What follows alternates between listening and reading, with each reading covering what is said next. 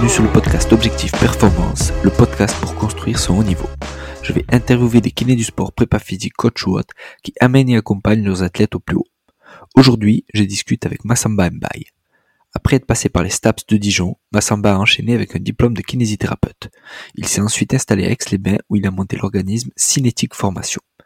Il intervient aussi lors de nombreux congrès et formations sur ses thématiques préférées. Il sera par exemple ce vendredi 18 septembre au French Ankle Symposium organisé par Kinenco Formation à Strasbourg. Dans cet épisode, on parle donc d'instabilité chronique de cheville, de renforcement neuromusculaire et de blood flow restriction entre autres. Mais aussi de rate of force development, de key performance indicators en rééducation, de l'application de stress mécanique par rapport au stress métabolique et de Star Wars. Je compte sur vous pour mettre 5 étoiles sur cet épisode sur nos minutes et sur Apple Podcast. De la même manière, je vous encourage à partager cet épisode avec vos collègues pour le débriefer entre vous. Bonne écoute à tous. Salut Massamba Salut Merci à toi d'avoir accepté euh, cette demande pour l'interview pour le podcast. Bah écoute Julien, je suis très content d'être là, euh, ça me fait vraiment plaisir. Surtout que j'écoute très régulièrement ton podcast euh, lors de mes trajets. Je, je, déteste les trajets en voiture et j'ai beaucoup de mal avec les trajets en transport en commun. Donc, euh, dans mes habitudes depuis euh, quelques mois, il y a écouter ton podcast lors des trajets. Ah bah super, ça, ça me fait beaucoup plaisir et, et j'ai la même habitude d'écouter des podcasts, euh, pas, pas forcément les miens parce que entre le, les interviews, le montage, tout ça, voilà, je j'écoute pas mal les, les personnes, mais mais voilà d'en écouter d'autres et je trouve que c'est du temps, enfin ça t'évite de perdre du temps entre guillemets et tu apprends toujours des trucs quoi, donc donc c'est top. Optimisation du temps, découverte de personnages, mm. découverte de littérature, de, de, de sources d'inspiration. Donc c'est vraiment, c'est vraiment top. Super. Est-ce que tu peux nous expliquer un peu d'où tu viens? Parce que tu étais dans le sport de haut niveau, tu as un parcours après euh, STAPS, puis kiné. Est-ce que tu peux nous, expliquer un peu les grandes lignes de ton parcours? Ouais. Euh, bah écoute, les grandes lignes, euh, on va parler un peu de judo pour commencer, le sport que j'ai pratiqué pendant des années. Euh, j'ai été athlète de haut niveau en judo. Euh, par athlète de haut niveau, euh, j'ai fait un petit peu tout tout le parcours classique, euh, on va dire d'un d'un jeune sportif, euh, sans forcément passer par l'épaule, mais voilà, championnat de France jeune, etc. Mmh. Même si j'avais vachement de mal à performer en, chez les jeunes, ce qui joue aussi maintenant sur euh, ce que je propose aussi avec les athlètes, c'est que des fois il y a des choses qui prennent du temps. Euh, moi, en tant qu'athlète, j'étais un athlète qui a, qui a, pris du temps. Ma première médaille au chemin de France, première division, c'était à 26 ans. Donc ouais. c'est relativement tard. Euh, voilà.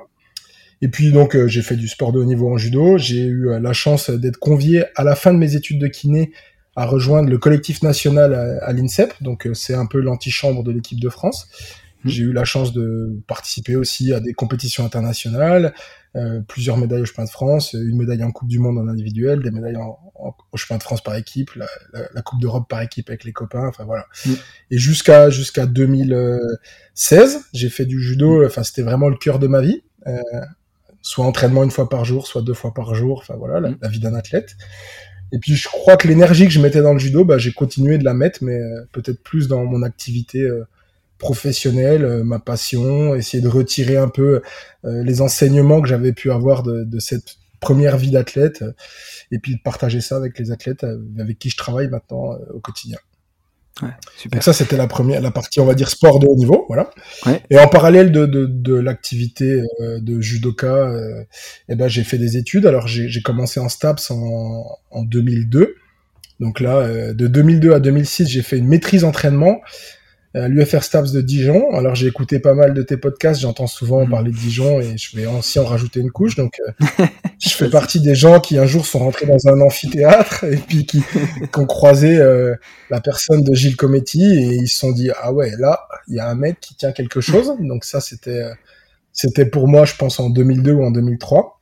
Ouais. Donc Dijon première Dijon, euh, Gilles Cometti, euh, on m'explique plein de choses euh, sur l'entraînement. Il y a déjà un petit aspect science, enfin pas, pas, un petit, pardon, il y a déjà mmh. un gros aspect science, euh, évaluation, enfin tout ça. Mmh. Et, et puis euh, moi, je me retrouve en maîtrise, je pense, à faire un stage dans un Krebs et où on me donne la responsabilité de gérer un peu le début de ce qu'on appelait la réathlétisation. Mmh. Sauf qu'au bout de deux semaines, ben, je me rends compte que j'y connais rien du tout. Donc, euh, je passe du temps à la bibliothèque universitaire sur euh, les sites, euh, parce qu'à l'époque, pour aller sur euh, des sites, enfin des, des, journaux, fallait fallait à la bibliothèque. Hein. Mm. Toi, t'avais pas un peu Med, Sayub et tout. Ouais. Et donc, je commence à essayer de comprendre un peu des trucs sur le LCA, parce que j'avais un mec qui avait un LCA, tout ça. Puis là, je me rends compte qu'en fait, en tant que, que prep physique et que stapsien, on est à la rue complet là-dessus. Ouais. Et c'est là que l'idée de faire kiné commence à germer. Et donc, j'en parle un peu avec mes, mes, ma mère. Je lui dis que je veux faire des études de kiné. Et puis, puis du coup, je repars pour quatre ans euh, à la fin de, de ces quatre premières années à Dijon. Je repars pour quatre ans d'études en Belgique, Mm. euh, alors à l'université catholique de Louvain, euh, super école. euh, Enfin, on va dire euh, pareil dans la même lignée euh, universitaire, un labo de recherche, des choses qui m'intéressaient. Et puis, euh, et puis, je pars pour ce, ce diplôme de kiné en me disant je vais faire les deux, Euh, parce que avant de faire kiné, je me voyais vraiment bosser dans la perf, dans le sens où j'avais passé mon brevet d'état de judo, Mm. j'étais pris au, au BE2 à Paris, je me disais bah je vais finir mon master sur Paris et puis euh, je passerai le professorat de sport, je serai prep physique et puis voilà quoi. Et puis là il y a un petit virage qui se fait avec ce stage où je me rends compte qu'il y a tout un champ qui est pas exploré.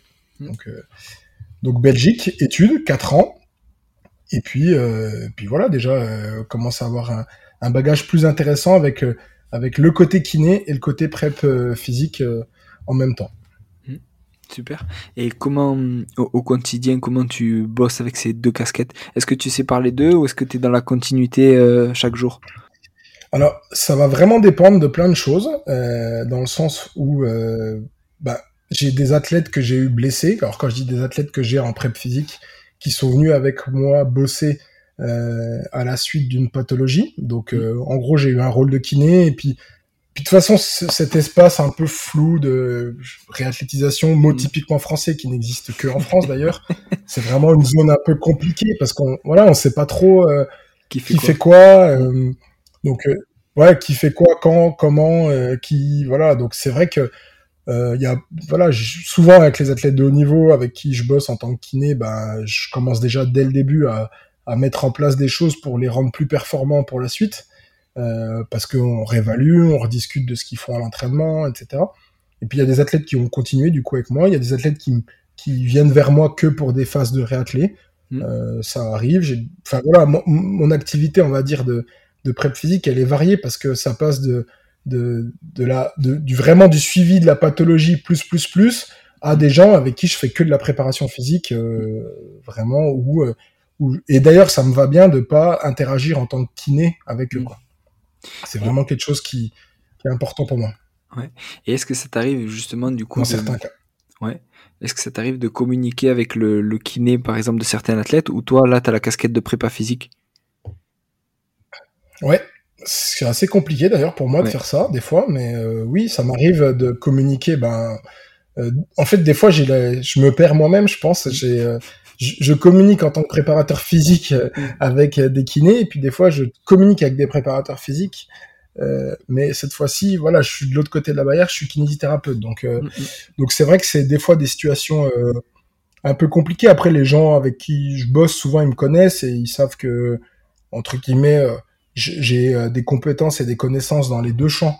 Donc euh, ça leur pose souvent pas trop de problèmes. Et puis c'est plus, euh, on échange et on essaie d'avancer. Et on se dit surtout qui fait quoi. Euh, toi, tu gères ça. Bah cool, j'ai euh, Massamba qui est derrière qui va gérer autre chose. Mm. Et on va pouvoir faire avancer le projet de l'athlète dans la, même- Mm. dans la même direction. Et déjà ça, c'est plutôt pas mal. En fait, la vraie difficulté, c'est la com, en fait, dans Mm. ces situations-là. C'est la communication entre, entre le, le- les, les différents intervenants, mais ça, on pourrait en parler des, des heures. Mm, Le- mm. C'est un des problèmes majeurs qu'on a dans la perf, c'est euh, on n'a pas tous les mêmes référentiels, Mm. euh, on n'a pas tous euh, les mêmes objectifs. Parfois, le kiné, il va avoir des objectifs. je pense là à un kiné avec qui on a interagi pour, pour une athlète. Il avait des objectifs de mobilité et d'amplitude, alors que moi, j'avais plutôt des objectifs de stiffness, de rigidité et de transfert de force. Du coup, bah là, c'est un peu compliqué, quoi. Donc, euh, je pense que le- la vraie difficulté, elle est dans l'harmonisation euh, des connaissances et des compétences, et puis après, dans l'échange qu'on va en faire. Donc, euh, Mhm. c'est vrai que ça devient parfois, des fois, un peu compliqué, mais bon, écoute, je, m- je m'y suis fait maintenant. Ouais.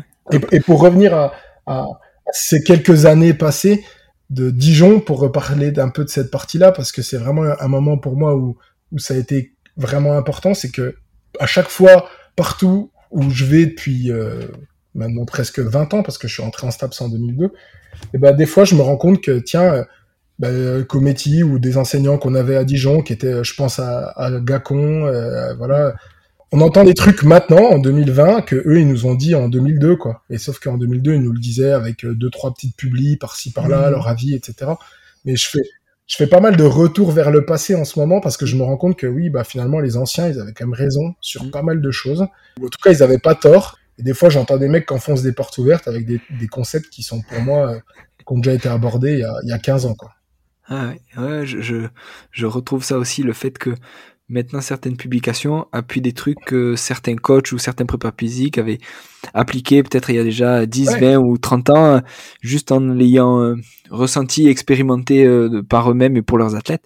Et maintenant, ben, les publics l'attestent et l'appuient et c'est, c'est, énorme d'avoir ce, ce, ce double truc-là, quoi, tu vois.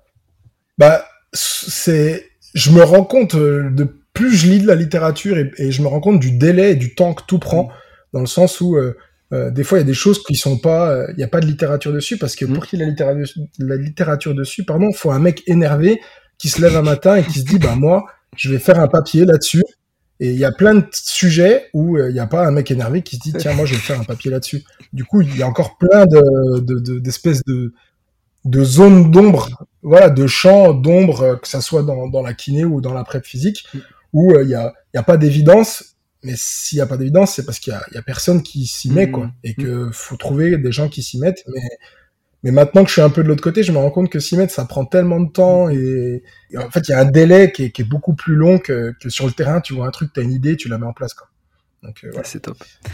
Et justement, est-ce que tu peux nous parler du coup de, de Cinétique Formation que tu as monté il y a un peu plus de trois ans? Euh, Donc c'est un organisme de formation, euh, notamment sur la région Rhône-Alpes à la base. Mais est-ce que tu peux nous, nous expliquer pourquoi tu as eu cette idée et qu'est-ce que tu voulais apporter à ce moment-là?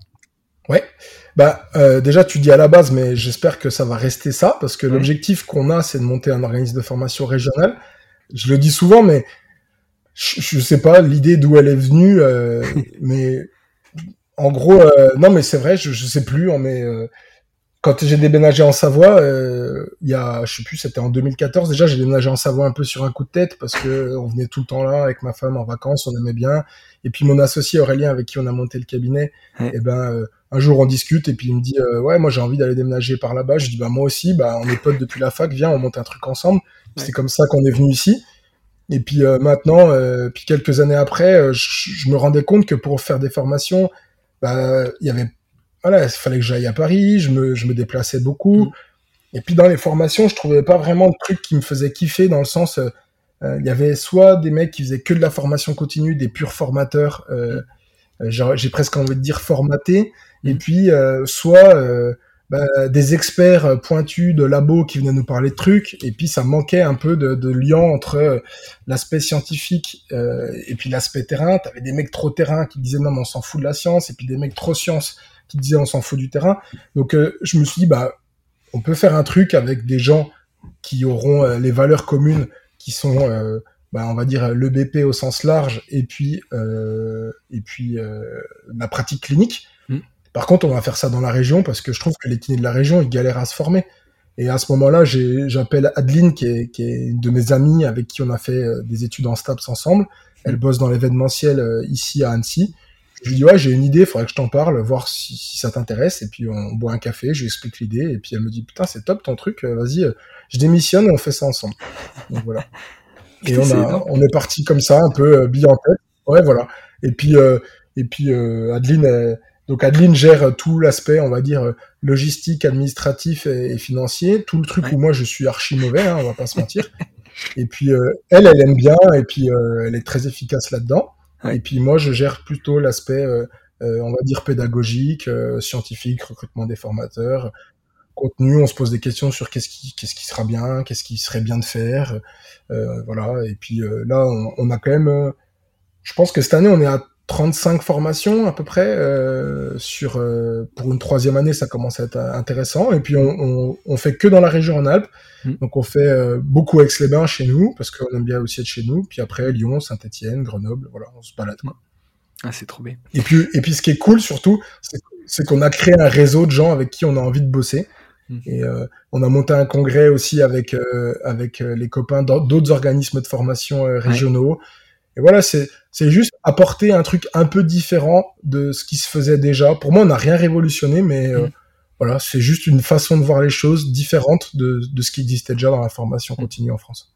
Et, et ce qui est intéressant finalement de voir, c'est que au début, c'était pas l'objectif en faisant euh, l'organisme de formation et en donnant de la formation, etc. Mais en fait, vraiment, tu te rends compte que en tant que kiné ou en tant que peu importe euh, kiné ou prep physique, bah, des fois, tu, peux pas traiter tout le monde, tu peux pas avancer sur euh, Mm. sur tous les cas et, et aider les autres kinésithérapeutes, on va dire, à développer des compétences pour améliorer des patients indirectement. Bah, personnellement, moi, ça me fait du bien parce que euh, je me dis, bah voilà, euh, je prends souvent l'exemple de euh, Josette, euh, 70 ans, qui a une aponeuropathie plantaire et qui habite euh, au fin fond de la vallée de la Maurienne. Et ben, c'est cool si euh, son kiné, il a pris un peu de recul sur cette pathologie et qu'il peut l'améliorer euh, sans que euh, elle ait besoin de se déplacer et qu'elle peut trouver quelqu'un de, de compétent et de passionné à côté de chez elle. Donc euh, ça Mm. serait vraiment ça l'idée. Ouais, super, super. Et hum, à titre personnel, du coup, tu es intervenant sur euh, plusieurs thématiques et sur euh, d'autres formations. Euh, là, tu vas intervenir au, JFK, donc je crois que c'est le samedi 29, c'est ça, sur la cheville, et, de nouveau sur le French Ankle Symposium à Strasbourg le 18 septembre 2021. Est-ce que tu peux juste un peu nous, teaser ce qui, ce qui va se passer sur ces deux journées et ce que vous allez dire? Ouais. Je vais teaser un petit peu. Ouais. Alors l'idée c'est, euh, enfin l'idée de ces deux sessions, ces deux euh, symposiums, puisqu'il y a, il y a au JFK et, le French Ankle Symposium, c'est de parler de la cheville, du pied. C'est quelque chose qui m'a toujours passionné euh, déjà en tant que en tant que personne parce que j'ai été un stab chronique pendant longtemps. Donc c'est comme ça que je me retrouve à m'intéresser à la cheville. J'ai fait mon mémoire en STAPS sur la cheville en licence, en maîtrise pardon et puis en, en kiné aussi. Et puis ça m'a toujours intéressé essayer de comprendre comment c'est possible que tu te fasses une entorse dans ta vie et que tu deviennes euh, euh, un stade chronique à tordre le pied sur le moindre petit bout de terrain qui dépasse.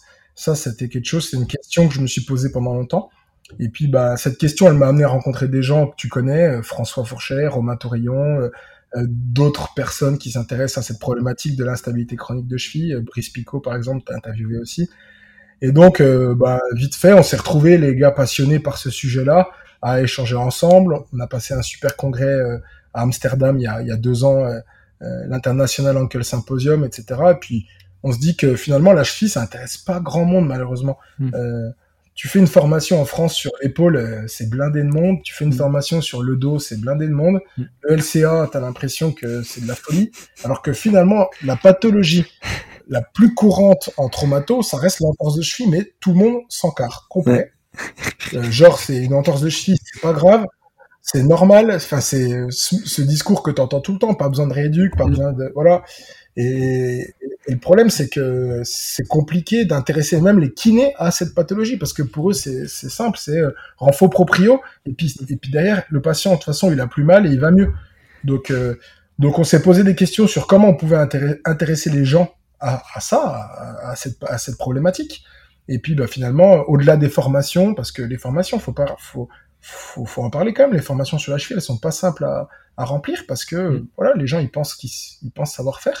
Ouais, Donc euh, donc on s'est dit bah on va essayer de sortir un peu du bois au JFK avec euh, le symposium interdisciplinaire où on va discuter à plusieurs euh, du sujet de l'instabilité chronique et avec le symposium euh, le French Ankle Symposium, où là on a invité des francophones, donc quatre cliniciens chercheurs belges, à, à faire une journée sur l'instabilité chronique et sur comment on peut mieux prendre en charge ces patients-là ou éviter aux patients qui se fait une première entorse de devenir instable chronique de cheville.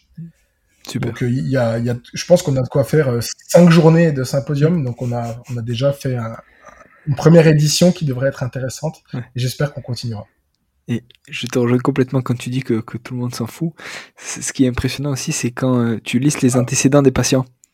Sais, justement, ça peut être pour un LCA, pour une lésion musculaire ou quoi, et tu dis, ben voilà, vous avez des antécédents, euh, oui, non, puis tu, oh non, non, j'ai rien, puis après tu creuses un peu, ben vous avez rien eu et tout, euh, pas d'entorse de cheville, ah si, ah ouais, je crois que j'en ai eu trois là, et, et trois de ce côté, ou alors euh, deux et quatre, ou un truc comme ça, tu vois, et les gens se rendent pas compte, mais, ils ça compte ça, ça compte jamais. C'est clair, c'est clair. Et dès que tu, tu parles de ça, euh, ouais, mais ça, ouais, non, ça va mieux. Et, et, quand vous courez, tout de temps en temps, elle part un peu la cheville et tout. Ah oui, oui, elle part. Bon, ça tire un peu, mais après le lendemain, ça va et tout, tu sais. Voilà. Mais c'est, en fait, c'est, ce qui est hallucinant, c'est, euh, j'ai rien contre les mecs qui bossent dans le genou, hein, mais c'est que tu te fais euh, un, un, un, latéral interne tout seul sur un changement de direction dans le sport co la Terre s'arrête de tourner, on fait 12 500 tests avant de reprendre, on est hyper précautionneux. Et puis euh, le mec, il se fait trois entorses depuis le début de l'année, mais voilà. Euh, et, puis, et puis surtout quand tu lis les papiers, euh, Ouais, c'est ça, tout le monde s'en fout. Euh, tu lis les papiers d'Hopkins, là, qui te montrent, enfin, puis il n'y a pas que lui, hein, il y, a, des papiers, on pourrait en sortir 150, mais mmh. qui te montrent les stratégies qui sont complètement différentes chez les patients à stade chronique, etc.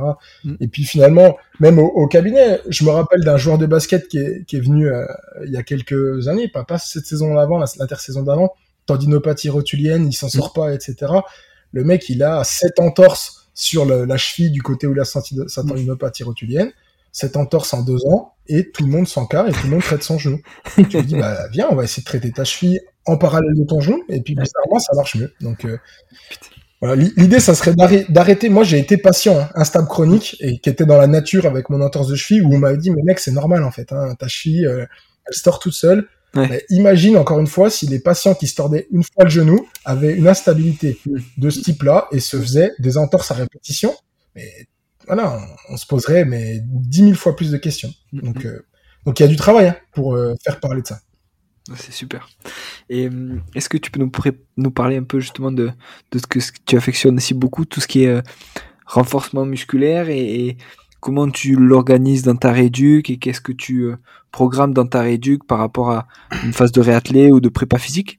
Ouais. Alors le, le renforcement musculaire, j'aime j'aime bien ce terme et en même temps je le déteste de plus en plus dans le sens où le mot renforcer ça veut tout et rien dire. Et euh, plus je m'en rends compte plus je me dis mais en fait euh, enfin voilà j'essaie de remplacer ce terme par euh, par travail neuromusculaire de plus en plus parce que renforcer ça voudrait dire juste être plus fort alors qu'il y a plein de patients qui n'ont pas forcément besoin d'être plus forts. Il y en a beaucoup qui ont besoin mais voilà et euh, pourtant, ma formation sur le renfort s'appelle optimisation du renforcement musculaire parce que je veux que ça parle aux gens.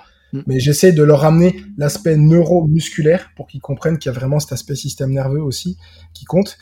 Après, comment je l'organise euh, Je pense que c'est un fil rouge pour moi en, en musculosquelettique tout au long de la prise en charge, dans le sens où euh, euh c'est vraiment déjà, déjà le premier truc, ça serait qu'on qu'on mette en place des choses pour que les patients ne perdent pas de capacité neuromusculaire.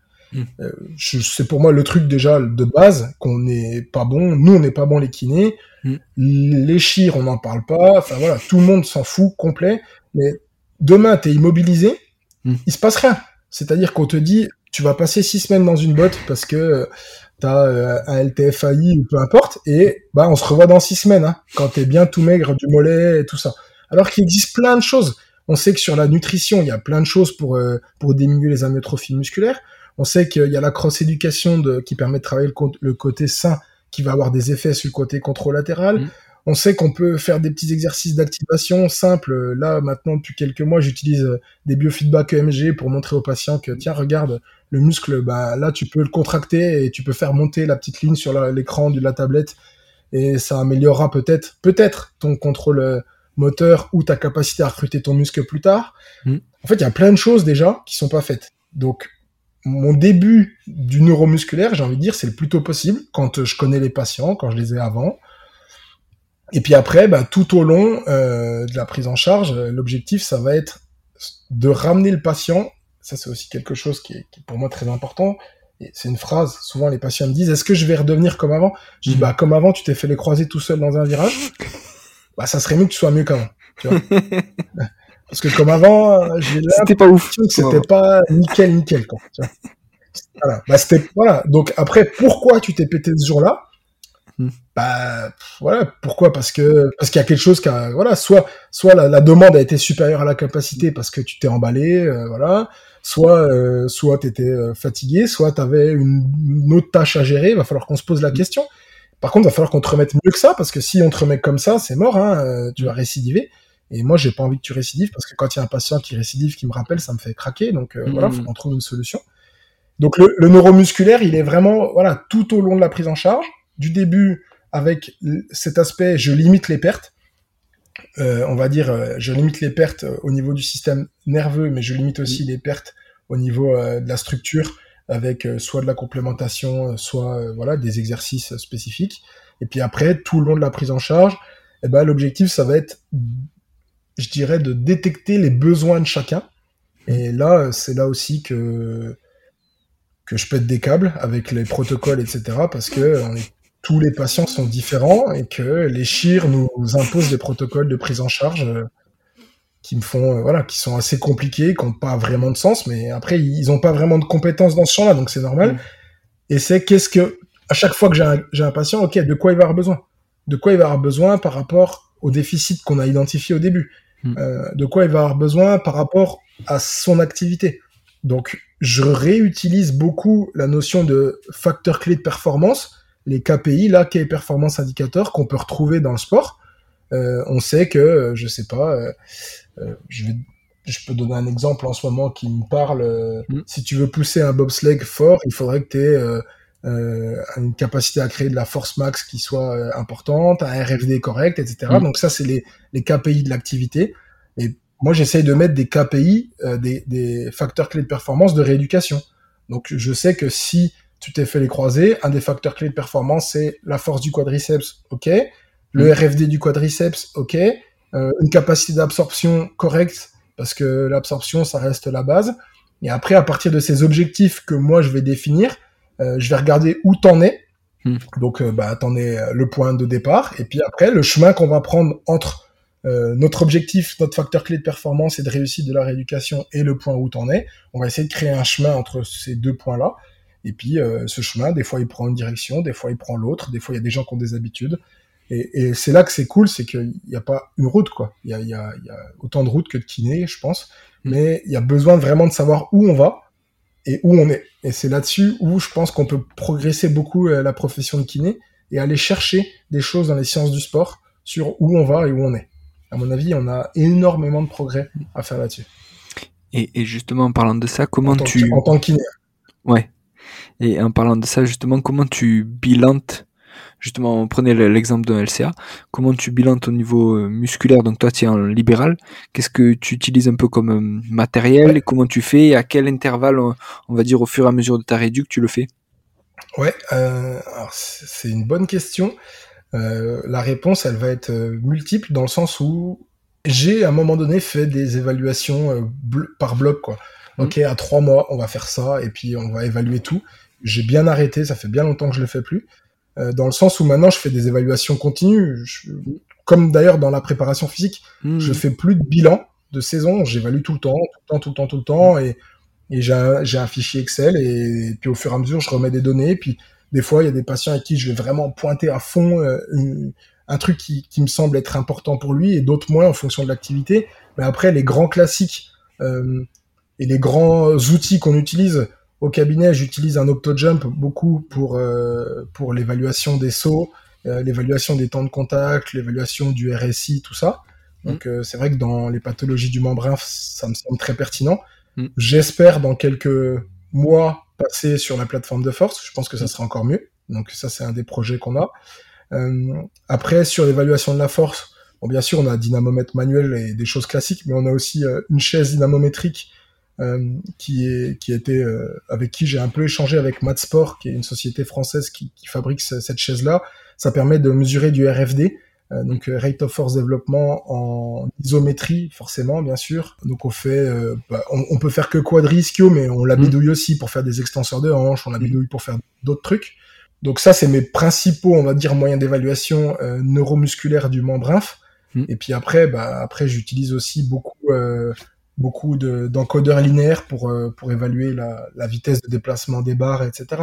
Mais ça, c'est plus de l'évaluation, on va dire, au quotidien dans les séances et pas forcément des, des, vrais points où je me dis bon bah là, il y a une différence entre le RFD 50 euh, et le RFD 200 millisecondes, il faut que je parte euh, à fond dans du neural parce que mhm. vraiment, il faut que je récupère cette partie-là. Voilà. Mais euh, pour, pour revenir à l'évaluation même, c'est très compliqué de pas se perdre en route dans le sens où il existe tellement de trucs. Mhm. Maintenant, enfin, évaluer il y a il y a 10 ans, c'était quelques tests fonctionnels et puis l'isocinétisme. Mhm. Maintenant, on peut évaluer plein de trucs. Je vais donner un exemple là, mais je vais récupérer euh, un, un, outil là qui permet euh, un Moxie Monitor là, c'est un petit système qui permet, euh, on va dire, d'évaluer le système métabolique. Et puis l'idée que je me dis là, ce serait bien d'aller évaluer un petit peu euh, en post-op LCA, voir ce que ça donne entre côté sain, côté côté contralatéral, parce que je me rends bien compte qu'il y a des patients, ils sont nickel d'un point de vue neuromusculaire, mais d'un point de vue métabolique, ils sont pas nickel, parce que c'est encore une autre chose, c'est encore un autre cran qu'on n'a pas euh, on n'a pas creusé vraiment. Est-ce qu'on rééduque les gens? Ah ouais, on cherche pas ça. Et puis j'ai regardé dans la littérature, il n'y a pas grand chose. Il n'y a pas grand chose sur les aspects énergétiques post-pathologie. Alors que moi, je vois bien que la semaine dernière, j'ai fait des tests, euh, enfin, on a fait une séance avec, sur chaque exercice, il y avait un opto pour mesurer les temps de contact, les, hauteurs de saut chez un athlète, euh, un athlète de haut niveau, qui s'est cassé le tibia et, et, finalement tout, toutes les données étaient les mêmes, les hauteurs de saut étaient les mêmes, mm. euh, les temps de contact étaient les mêmes, les RSI étaient les mêmes, mais lui il me dit par contre ma jambe où je me mm. suis fait la fracture du tibia, j'ai l'impression que je suis cramé à la fin de la séance. Pourtant ce que je mesure c'est toujours pareil. Donc il faudrait que je mesure encore autre chose mm. pour me dire ah ouais il y a bien un déficit là, ou alors je me dis juste il y a l'hypothèse qu'il a ça et je le bosse. Donc pour l'instant c'est ce que je fais. Voilà. C'est passionnant. Et, et ça permet de se dire qu'on crée des hypothèses. Voilà. Créer des hypothèses, c'est pour moi la clé de tout et, et la clé de l'entraînement, comme de la kiné, c'est le même boulot. C'est créer des hypothèses. Pour qu'ils soient meilleurs, j'ai besoin de ça ou de ça. Je vais avoir deux, trois, trois possibilités et je vais utiliser un test comme outil d'aide à la décision, mais rien de plus. Voilà. Il va me permettre de me dire, bon, il y a des chances que l'hypothèse B soit meilleure que la A et la C. Allez, je pars, je pars dans la B et roule. Et puis on verra à la fin, dans 4-6 mm. semaines, si c'est mieux. Mm. Et, c'est vraiment ce que j'espère apporter, en tout cas, dans les, dans les formations que je donne. Super. Et la place du blood flow restriction, euh, justement là-dedans et sur, sur le renfort, comment tu l'utilises et à quel moment tu l'utilises? Alors, le BFR, c'est euh, quelque chose que j'utilise uniquement, on va dire, alors dans, dans l'aspect kiné, uniquement en période euh, critique, c'est-à-dire la période où tu peux pas faire grand-chose. C'est mm. vraiment un, outil qui, je pense, est très pertinent dans, dans, cette période-là. J'ai découvert ça quand j'étais en stage au Japon et, et je me souviens encore, j'étais en stage au Japon en tant qu'athlète en 2013 et le kiné faisait ça. Et je suis allé le voir, je lui dis, mais c'est quoi ton truc et tout? Il me dit, ah, mais tu connais pas et tout, euh, tu mets un garrot au mec et le mec, du coup, c'est dur. Ouais, je me suis dit, putain, c'est intéressant quand même. Et puis j'ai commencé à en faire un peu euh, sur moi, euh, sur sur un ou deux athlètes avec qui je bossais quand j'étais kiné à Paris. Ben, j'avais deux trois athlètes de haut niveau qui venaient, mais il y avait pas de matos, c'était vraiment à l'arrache, on faisait vraiment tout ce qu'il faut pas faire d'ailleurs. Et puis après, il y a comment, enfin il y avait déjà un peu de littérature, mais là c'est l'explosion de la littérature sur le sujet, donc c'est vraiment intéressant ce qui est cool, c'est de se dire que quand tu peux pas bosser et pas mettre de contraintes mécaniques sur, sur un segment, tu peux mettre des contraintes métaboliques. Et ça, c'est vraiment pour moi une innovation euh, dans la prise en charge, parce que cette notion de stress métabolique et de stress mécanique, c'est vraiment quelque chose qui me bah, qui, qui, qui m'anime dans le sens où, enfin même au-delà de stress mécanique et de stress métabolique, j'aime bien une phrase qui dit que notre métier, c'est de mettre des contraintes sur les gens. Et on pourrait mettre des contraintes qui sont mécaniques, métaboliques, cognitives, euh, quand tu fais de la thérapie manuelle, tu mets des contraintes avec tes mains sur le patient pour, pour qu'il se passe quelque chose et qu'il y ait des adaptations. Mais c'est vrai qu'on était, enfin moi venant de Dijon, on était vraiment dans des contraintes mécaniques et dans des contraintes, on va dire, euh, neurales dans le sens où on demandait une intention de déplacer une barre vite, etc. Et on avait peu euh, euh, de, de notions de contraintes métaboliques dans la muscu. Et là, c'est là où je me suis pris une bonne claque en me disant, waouh, euh, on peut aussi augmenter les contraintes métaboliques, ça va apporter des, adaptations. Mm. Et euh, puis du coup, j'ai commencé à en faire, à investir dans du matos. Et puis maintenant, c'est vraiment quelque chose qu'on utilise au quotidien. Et puis j'essaye aussi de montrer aux gens que c'est facile à mettre en place. qu'il y a des, règles de sécurité à mettre en place, mais qu'une fois que c'est mis en place, tout roule. Et puis ça fait, je pense, quatre ans que je fais du BFR et puis j'ai jamais eu de problème. Donc, il mm. faut que ça continue comme ça. Top. Et, et, pour terminer sur le BFR, il y a un truc qui est vraiment ouf, qui n'était pas du tout dans mon plan de base de BFR, c'est les effets qu'on a euh, sur la douleur, parce que mm. moi, à la base, le BFR, je m'en servais vraiment pour diminuer la myotrophie ou pour favoriser l'hypertrophie.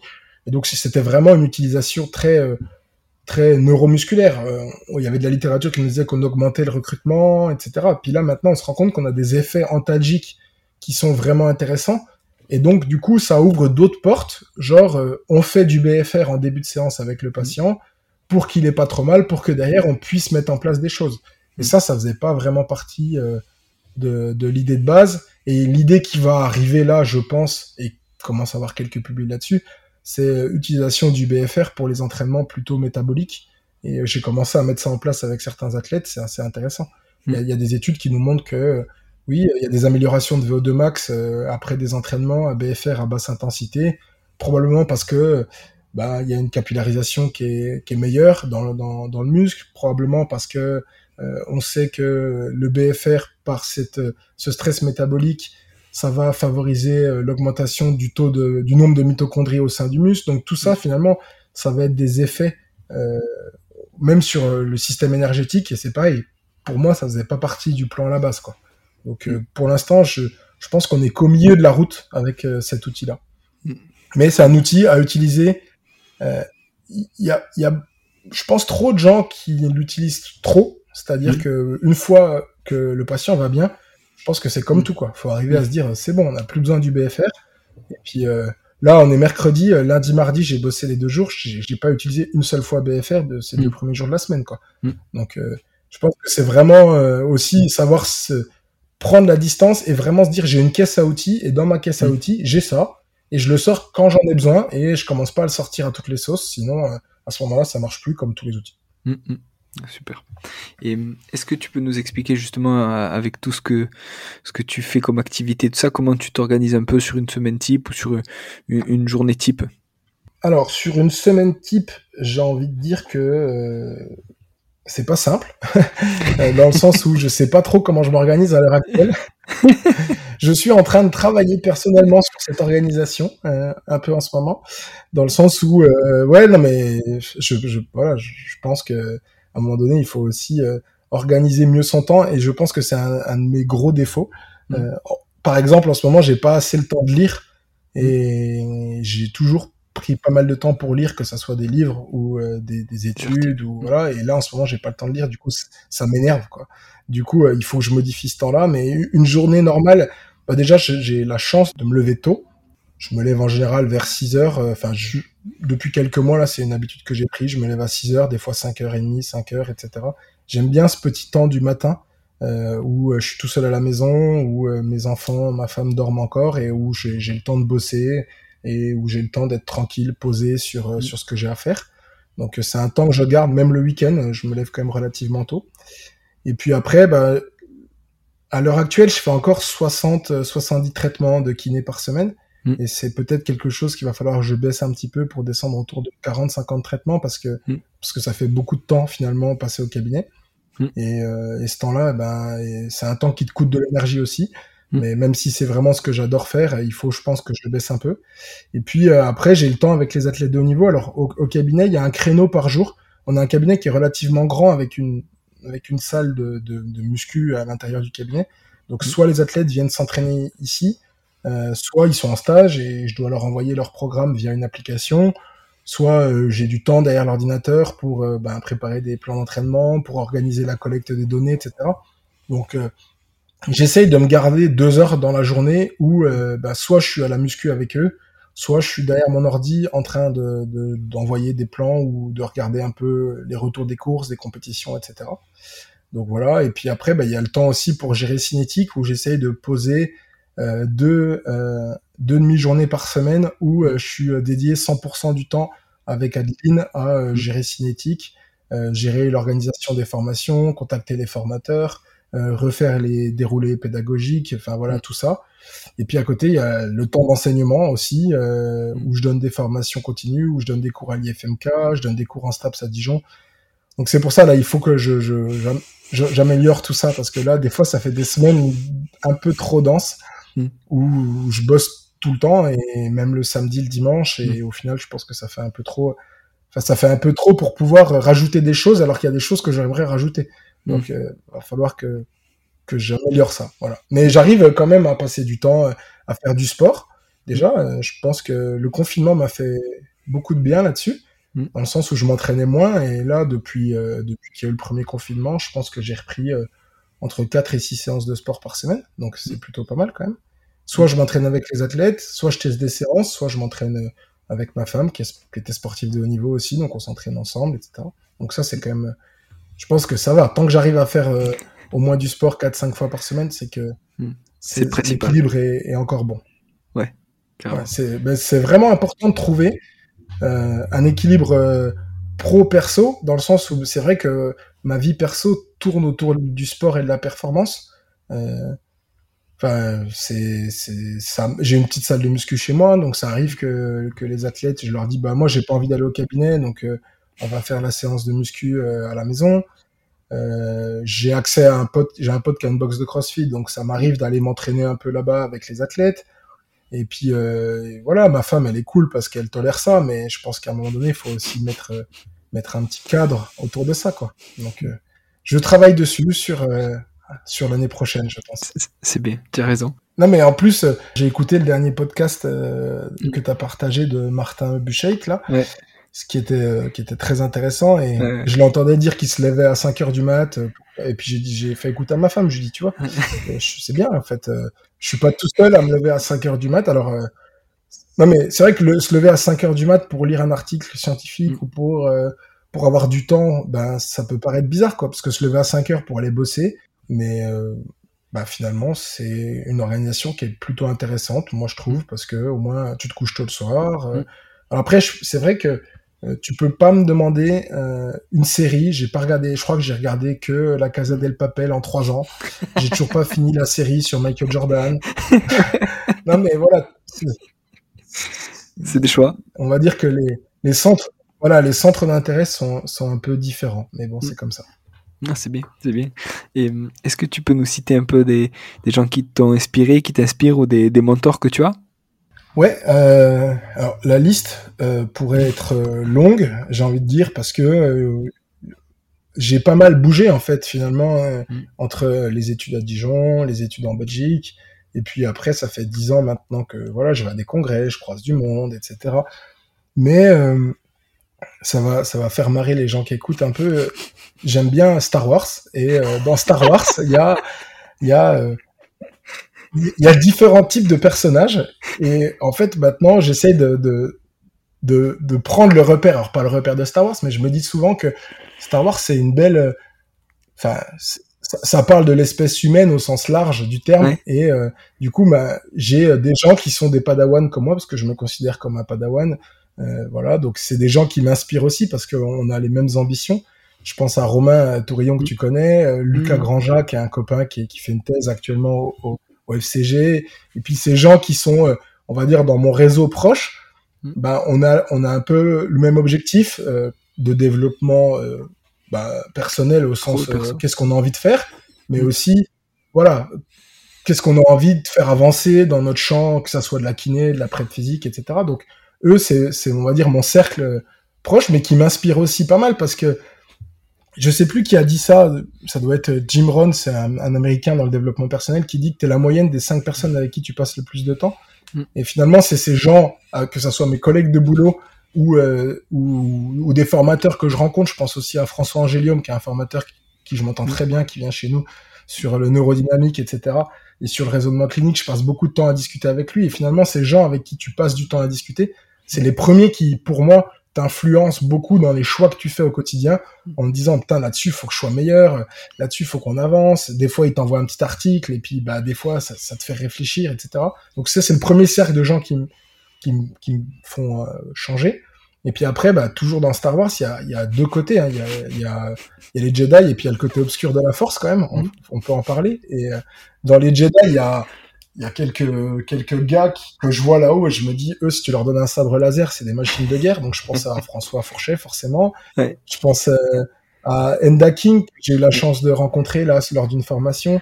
Euh, c'est des mecs qui ont, qui ont du terrain, de la clinique qui ont le volet performance, mais en même temps qui sont capables de traiter des gens. Mm. Euh, tu leur parles de bioméca, ils sont bons. Tu leur parles de physio, ils sont bons. Tu leur parles de stats, ils sont bons. Donc euh, bon, bah, eux c'est des vrais Jedi, voilà. Mm, mm, Et euh, donc il y, a, y a ces mecs-là. Il y a j'aime j'aime bien euh, Brett Schoenfeld, c'est un Américain qui vient du monde du culturisme Ouais. et euh, qui a fait un PhD sur euh, sur sur tout ce qui est hypertrophie, qui a, qui a- qui a écrit deux bouquins là-dessus, enfin un bouquin qu'il qu'il a remis à jour et qui publie pas mal là-dessus. Mm. Et je pense qu'il y a beaucoup de choses euh, qui sont très intéressantes là-dedans. J'avais eu la chance de le croiser à un congrès. Et il m'a dit un truc, il m'avait dit un truc euh, intéressant. Il m'a dit, tu sais, euh, les kinés, vous êtes euh, vous êtes plus euh, en contact de l'amyotrophie et des problématiques d'hypertrophie que les préparateurs physiques et les entraîneurs. Et il a Mm. il a raison. Il a raison. Alors que en kiné, tout ce qui est euh, amyotrophie, hypertrophie, c'est ce qu'on disait tout à l'heure. Bah ouais, ok, on fait des exercices, puis on verra bien si le gars il prend de la masse musculaire. Alors que, alors que lui, tu prends son bouquin, il a tout décrit, tous les mécanismes de l'amyotrophie, tous les mécanismes qui vont permettre de favoriser l'hypertrophie. Donc ouais, j'aime bien, j'aime bien ce mec-là parce qu'il y a vraiment un lien en- entre, bah, encore une fois, la pratique et la science. Mm. Parce que tu le vois, tu vois qu'il a soulevé des barres hein, quand même. Mm. Donc, euh, donc voilà. Et puis euh, du côté des Jedi, il y a aussi des, bah forcément, euh, voilà, Cometti, Mm.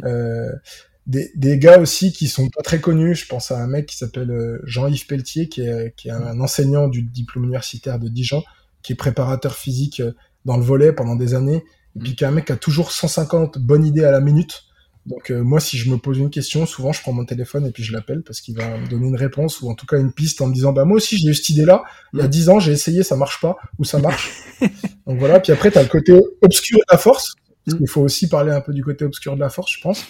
Euh, bah c'est euh, l'envers du décor, c'est-à-dire tous les gens qui nous vendent des trucs à leur sauce et Mm. qui euh, qui m'énervent passablement, mais j'arrive à passer au-dessus de ça maintenant. Mais je sais que on va dire que grâce au, au- grâce ou à cause peut-être des nouveaux modes de communication, je Mhm. pense aux réseaux sociaux beaucoup, bah, on a des gens qu'on n'entendait pas avant, qu'on entend tout le temps maintenant, et et et il y en a beaucoup. Pour moi, c'est le côté obscur de la force dans le sens où ils ramènent toujours tout à leur centre d'intérêt majeur, qui est euh, leur euh, unique champ de compétences, et ils ont vraiment, euh, je pense, je dirais, je dirais pas que ça fait du mal, mais en fait, comme ils ont une, on appelle, ça- je sais plus comment on Une dit, enfin, vraiment un, un système de résonance et une audience et du bruit euh, perpétuel. Et finalement, on n'arrive plus à reconnaître dans le paysage actuel de l'entraînement et de la kinésithérapie qui sont les gens qui, euh, je dirais, ils font aussi avancer les choses. Hein, côté obscur de la force fait aussi avancer les choses, mais qui euh, qui a un intérêt sur quoi, qui nous parle de quelque chose pour faire avancer les choses. Euh, donc là, des fois, même moi, je me perds en cours de route. Euh, Mm. Je vais citer un nom, je pense à Adam Mickens, qui est un, un anglo-saxon qui s'appelle The Sports Physio sur les Mm, réseaux sociaux et qui ouais. nous parle toute la journée que Ouais, et puis il ne parle que de neurosciences de la douleur et il s'appelle The Sports Physio. En fait, il, pa- il défonce la bioméca tout le temps, il défonce plein de concepts et il a raison sur plein de choses. Mais Mm. en fait, en sciences du sport, en performance, bah, la bioméca, ça a encore du sens, quoi. Tu vois Et euh, donc, euh, il voilà, c'est ce, ce genre de, de personnes-là, on en a aussi en France. euh, ben voilà, c'est pour moi le côté obscur de la force, mais euh, et, et en même temps, quand tu es au milieu, que tu un padawan, tu pourrais vite tomber ben, du côté obscur de la force et il faut essayer d'aller vers les gens qui vont plutôt t'apporter euh, euh, des choses, on va dire, plutôt positives et euh, des solutions en pratique. Et c'est ce que j'espère en tout cas faire dans les années qui vont venir. C'est super. Et hum, oh, tu as parlé euh, d'un livre justement sur l'hypertrophie. Est-ce qu'il y en a d'autres qui te qui t'ont marqué et que tu te replonges dedans régulièrement? Alors, euh, ouais, des livres, euh, même si je disais qu'en ce moment j'ai moins le temps de lire, euh, il y, a, il y, a, y a un livre, enfin il y a un auteur qui m'a vraiment marqué depuis que je suis étudiant, euh, c'est Alain Berthoz, au- auteur un peu méconnu mais pas facile à lire, je pense. Euh, il a écrit deux livres. Le premier, enfin, il a écrit plein de livres, mais moi, il y a deux livres qui m'ont vraiment marqué. Euh, le sens du mouvement euh, et la simplexité. Mm. D'ailleurs, la, la, la, boîte que j'ai pour pour faire de la préparation physique, elle s'appelait Simplexity Performance Solution parce que la simplicité, pour moi, c'est vraiment un concept qui est primordial dans le sens où on sait que c'est complexe, on sait que tout est interrelié, on sait que finalement, euh, tu améliores un paramètre, ça joue sur d'autres paramètres. Mm. Et, et, lui, il en parle même d'un point de vue de, de, de la motricité, c'est-à-dire que le, le, cerveau humain, euh, à chaque fois qu'il prend une décision, qu'il doit faire une action, il a un milliard de possibilités. Et pourquoi il choisit cette possibilité-là? Parce que le système a essayé de créer des voies, ce qu'il appelle simplex, c'est-à-dire rendre, rendre simple un truc complexe pour qu'on ait moins de, de, de, de choix. Quoi. Et, et quand je pense à la kiné, à l'entraînement, peu importe en fait, ben, on part d'un point à un point B, c'est ce qu'on disait tout à l'heure. Mm. Mais il y a 250 000 chemins entre le point A et le point B. Et pourquoi moi je vais pas faire ça? Et pourquoi je vais préférer plutôt utiliser telle méthode? Et pourquoi je vais mettre mes mains et là je vais pas les mettre? Et toutes ces notions de raisonnement clinique et de, on va dire, simple, simplexité, c'est des choses qui, qui m'intéressent vraiment. Donc euh, je dirais que c'est pour moi un auteur important. Après, euh, je lis pas que, euh, enfin celui-là, la Simplicity, il est sur ma table de nuit tout le temps et je l'ai mm. aussi dans mon bureau, je l'ai en double. Mm. Comme ça, de temps en temps, je peux lire euh, un ou deux chapitres par-ci par-là. Donc je pense que je l'ai lu à peu près dix fois, mais en plein de petits bouts. Et puis après, j'aime bien lire des trucs bah, de sport quand même. Mm. J'aime bien lire des biographies beaucoup. donc là, les dernières biographies que j'ai lues depuis un an, les trucs qui m'ont marqué, je pense que c'est L'art de la victoire c'est euh, la biographie de Phil Knight, c'est euh, le mec qui a fondé Nike. Nike. Hmm. Donc c'est euh, comment tu pars de voilà comment j'ai créé une paire de enfin à la base c'est un mec qui, qui fait de l'athlé hein, et qui veut faire des chaussures pour que les mecs courent vite. Hmm. Et puis au final bah, il crée Nike et au final aujourd'hui quand on voit toutes les histoires avec les lames de carbone dans les chaussures, etc. Hmm. C'est toujours la philosophie de Nike maintenant, c'est de faire des chaussures pour que les mecs courent vite. Donc ça me parle parce que dans les années 60, c'était son objectif. Euh, ensuite, euh, il y a un autre livre que j'ai bien aimé aussi, euh, que j'aime bien citer et donner. souvent, je donne des bouquins aux athlètes à cause de, de ce gars-là. Ça s'appelle Eleven Rings. C'est Phil Jackson. Et mm. Phil Jackson, c'est le mec qui a été coach des Chicago Bulls et des Lakers en 90-2000. Mm. Il a gagné 11 balles. Voilà, Jordan au début, et puis après, puis après, euh, bah, voilà, Bryant, etc. Et lui, il filait des bouquins, il filait des cassettes euh, aux athlètes. Euh, parce qu'il essaie de développer au-delà de, l'aspect tactique et de l'aspect, mm. euh, on va dire, euh, physiologique dans l'entraînement, il essaie aussi de développer l'état d'esprit des joueurs, etc. Donc c'est vrai que j'ai tendance à pas mal donner de bouquins, je pense, un peu depuis que j'ai lu ce truc-là. Mm. Donc voilà, et puis après, bah, il y a plein de choses. le bouquin de, de Wilkinson, je mm. pense que c'est le joueur tout sport confondu que j'ai le plus détesté de ma vie, puisque bah, franchement, la Coupe du Monde qu'on a perdu de rugby à cause de lui, voilà. Il nous a fait mal quand même. Mais mais il y avait ce côté euh, quand tu quand tu lis ce bouquin en fait tu comprends comment il est arrivé à être un espèce d'autiste de la performance. c'est clair. Et euh, c'est pareil, c'est super intéressant parce que si tu veux avoir un niveau, peu importe, je pense le voilà que ça soit euh, en sciences, que ça soit dans la performance, que ça soit dans la musique, que ça soit dans ce que tu veux, mmh. à un moment donné, il faut ouais, faut être faut être habité il faut être habité par l'envie que tu as de, bah, de réussir ton objectif et euh, de d'apporter ce que tu as envie d'apporter. Et lui, tu vois qu'il est habité par l'objectif d'être le meilleur joueur du monde à son poste. Donc euh, voilà, ça c'est des bouquins importants. Et après, je finirai par... Euh, par je lis, je lis d'autres trucs et mmh. un truc qui peut intéresser les gens, je pense, c'est... je lis la Harvard Business Review souvent. Mmh. C'est ça n'a rien à voir avec le sport, mais c'est un magazine euh, on va dire plutôt économique, euh, qui sort, euh, je dirais qu'il y a six numéros par an plus deux hors série, et j'aime bien lire ça petit à petit parce que ça reste de la science, mais d'un point de vue économique. Mm. Souvent, les gens qui écrivent les articles, c'est des universitaires, et c'est des universitaires qui se posent des questions sur le, versant plutôt économique, et ou, ou parfois développement personnel, ou parfois management, mais euh, et, et, finalement, ça m'apporte pas mal de choses sur, euh, je trouve, la façon de, de, bah, de, gérer mon temps à moi, même si j'ai dit que j'avais quand même des difficultés, sur la façon de, de gérer, par exemple, les athlètes. Il y, a, eu un super hors-série là-dessus sur vraiment les ressources humaines, et tu te rends compte qu'en fait, on a les mêmes problématiques partout. Que tu sois dans un labo, dans un cabinet de kiné comme le nôtre, ou euh, dans une équipe nationale ou euh, en one-one avec un athlète, Hmm. un des problèmes majeurs, c'est quand même la communication, Hmm. la définition des objectifs, qu'est-ce qu'on met en place pour y arriver. Et en fait, peu importe où tu es, ça, c'est des choses qui sont, euh, on va dire, très transversales. Donc, je vais Hmm. chercher des infos un peu, un peu là-dedans, régulièrement. Super, euh, passionnant. Et hum, pour terminer, alors est-ce que tu peux nous dire où, où les gens peuvent te contacter Est-ce qu'il y a des réseaux euh, euh, sur lesquels tu es le plus actif? Euh, c'est une très bonne question également. Euh, Mm. je, dirais que je suis pas très actif sur les réseaux parce que c'est ce que je disais tout à l'heure. Il faudrait que je fasse un peu plus. Mm. J'ai conscience de l'apport que peut avoir les réseaux sociaux, mais en fait c'est très chronophage. Mm. Et donc bon bah j'ai un compte Twitter, j'ai un compte Instagram, euh, j'ai un compte Facebook. Donc euh, je peux être contacté partout sur euh, sur Facebook, euh, c'est euh, Massamba Mbaye ou alors Cinétique Formation. Mm. Euh, sur, euh, sur Twitter et sur Instagram, j'ai le même euh, surnom que c'est masse noire, c'est mon surnom de quand j'étais petit, donc je l'ai gardé. Donc je, je suis contactable, mais euh, c'est vrai que je, réponds pas direct parce que j'ai tendance à pas y aller tous les jours, même si euh, je pense que Twitter est un très bon outil d'un point de vue euh, scientifique. Euh, c'est super intéressant pour suivre euh, suivre des chercheurs, suivre Mm. des gens de terrain. Enfin voilà, mais, mais en fait, le problème, c'est. Le vrai problème, je pense, de 2021, c'est la masse d'informations Mm. qui est autour de nous et de savoir qu'est-ce que je prends et où est-ce que je passe du temps. Parce que tu peux passer du temps et tu peux en perdre euh, aussi partout. Donc voilà. Donc ça serait euh, me contacter par euh, les réseaux sociaux ou alors je vais donner mon mail parce que ça marche aussi Mm. bien par mail. Donc c'est massamba.cinétiqueformation.com. C'est vrai que je pense que c'est un des moyens encore les, les plus simples de me contacter.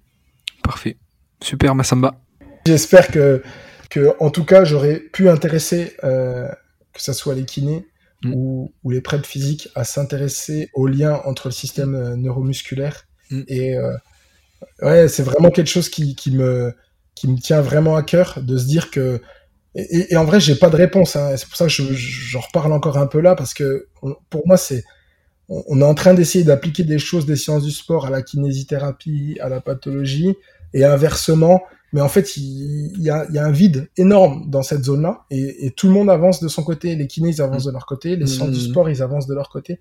Ça serait vraiment, vraiment cool que la génération qui arrive Mhm. essaye de faire des ponts ouais, entre les deux. Parce qu'en fait, c'est la même chose. En Belgique, c'est faculté des sciences de la motricité, Mhm. et les kinés et les STAPS, sont dans la même université. Ah, je génial, pense que c'est quelque chose qui est, ouais, qui est intéressant. Ah, bah, Ouais. super. Faculté des sciences de la motricité, rien que le nom donne du sens. C'est clair. Ah, c'est top. Merci beaucoup, Massamba. Avec plaisir, bonne continuation à tous. À la Ciao. prochaine. Salut. Voilà. Merci d'être allé au bout. J'espère que vous vous êtes régalé. Si vous voulez m'aider, le mieux est de partager cet épisode et le podcast avec vos collègues ou amis et de mettre 5 étoiles sur nos minutes ou Apple Podcast. Je suis aussi présent sur les réseaux sociaux, LinkedIn, Instagram ou Facebook. N'hésitez pas à me taguer dessus et je vous repartagerai. Pour l'épisode 35, qui sortira mercredi 29 septembre, je discute avec Olivier Morelli, préparateur physique et PhD, qui a travaillé dans de nombreux sports et s'est occupé pendant 7 ans de l'équipe de France de volley. Il s'occupe depuis 2020 de l'équipe de France de handball, son sport de prédilection, qui a été championne olympique cette année. On parlera notamment de la planification de cet événement exceptionnel. En tout cas, n'hésitez pas à me contacter directement pour me faire un retour, ça me fait toujours plaisir. Si vous voulez que j'interviewe certaines personnes en particulier, dites-le moi. À très bientôt pour un nouvel épisode.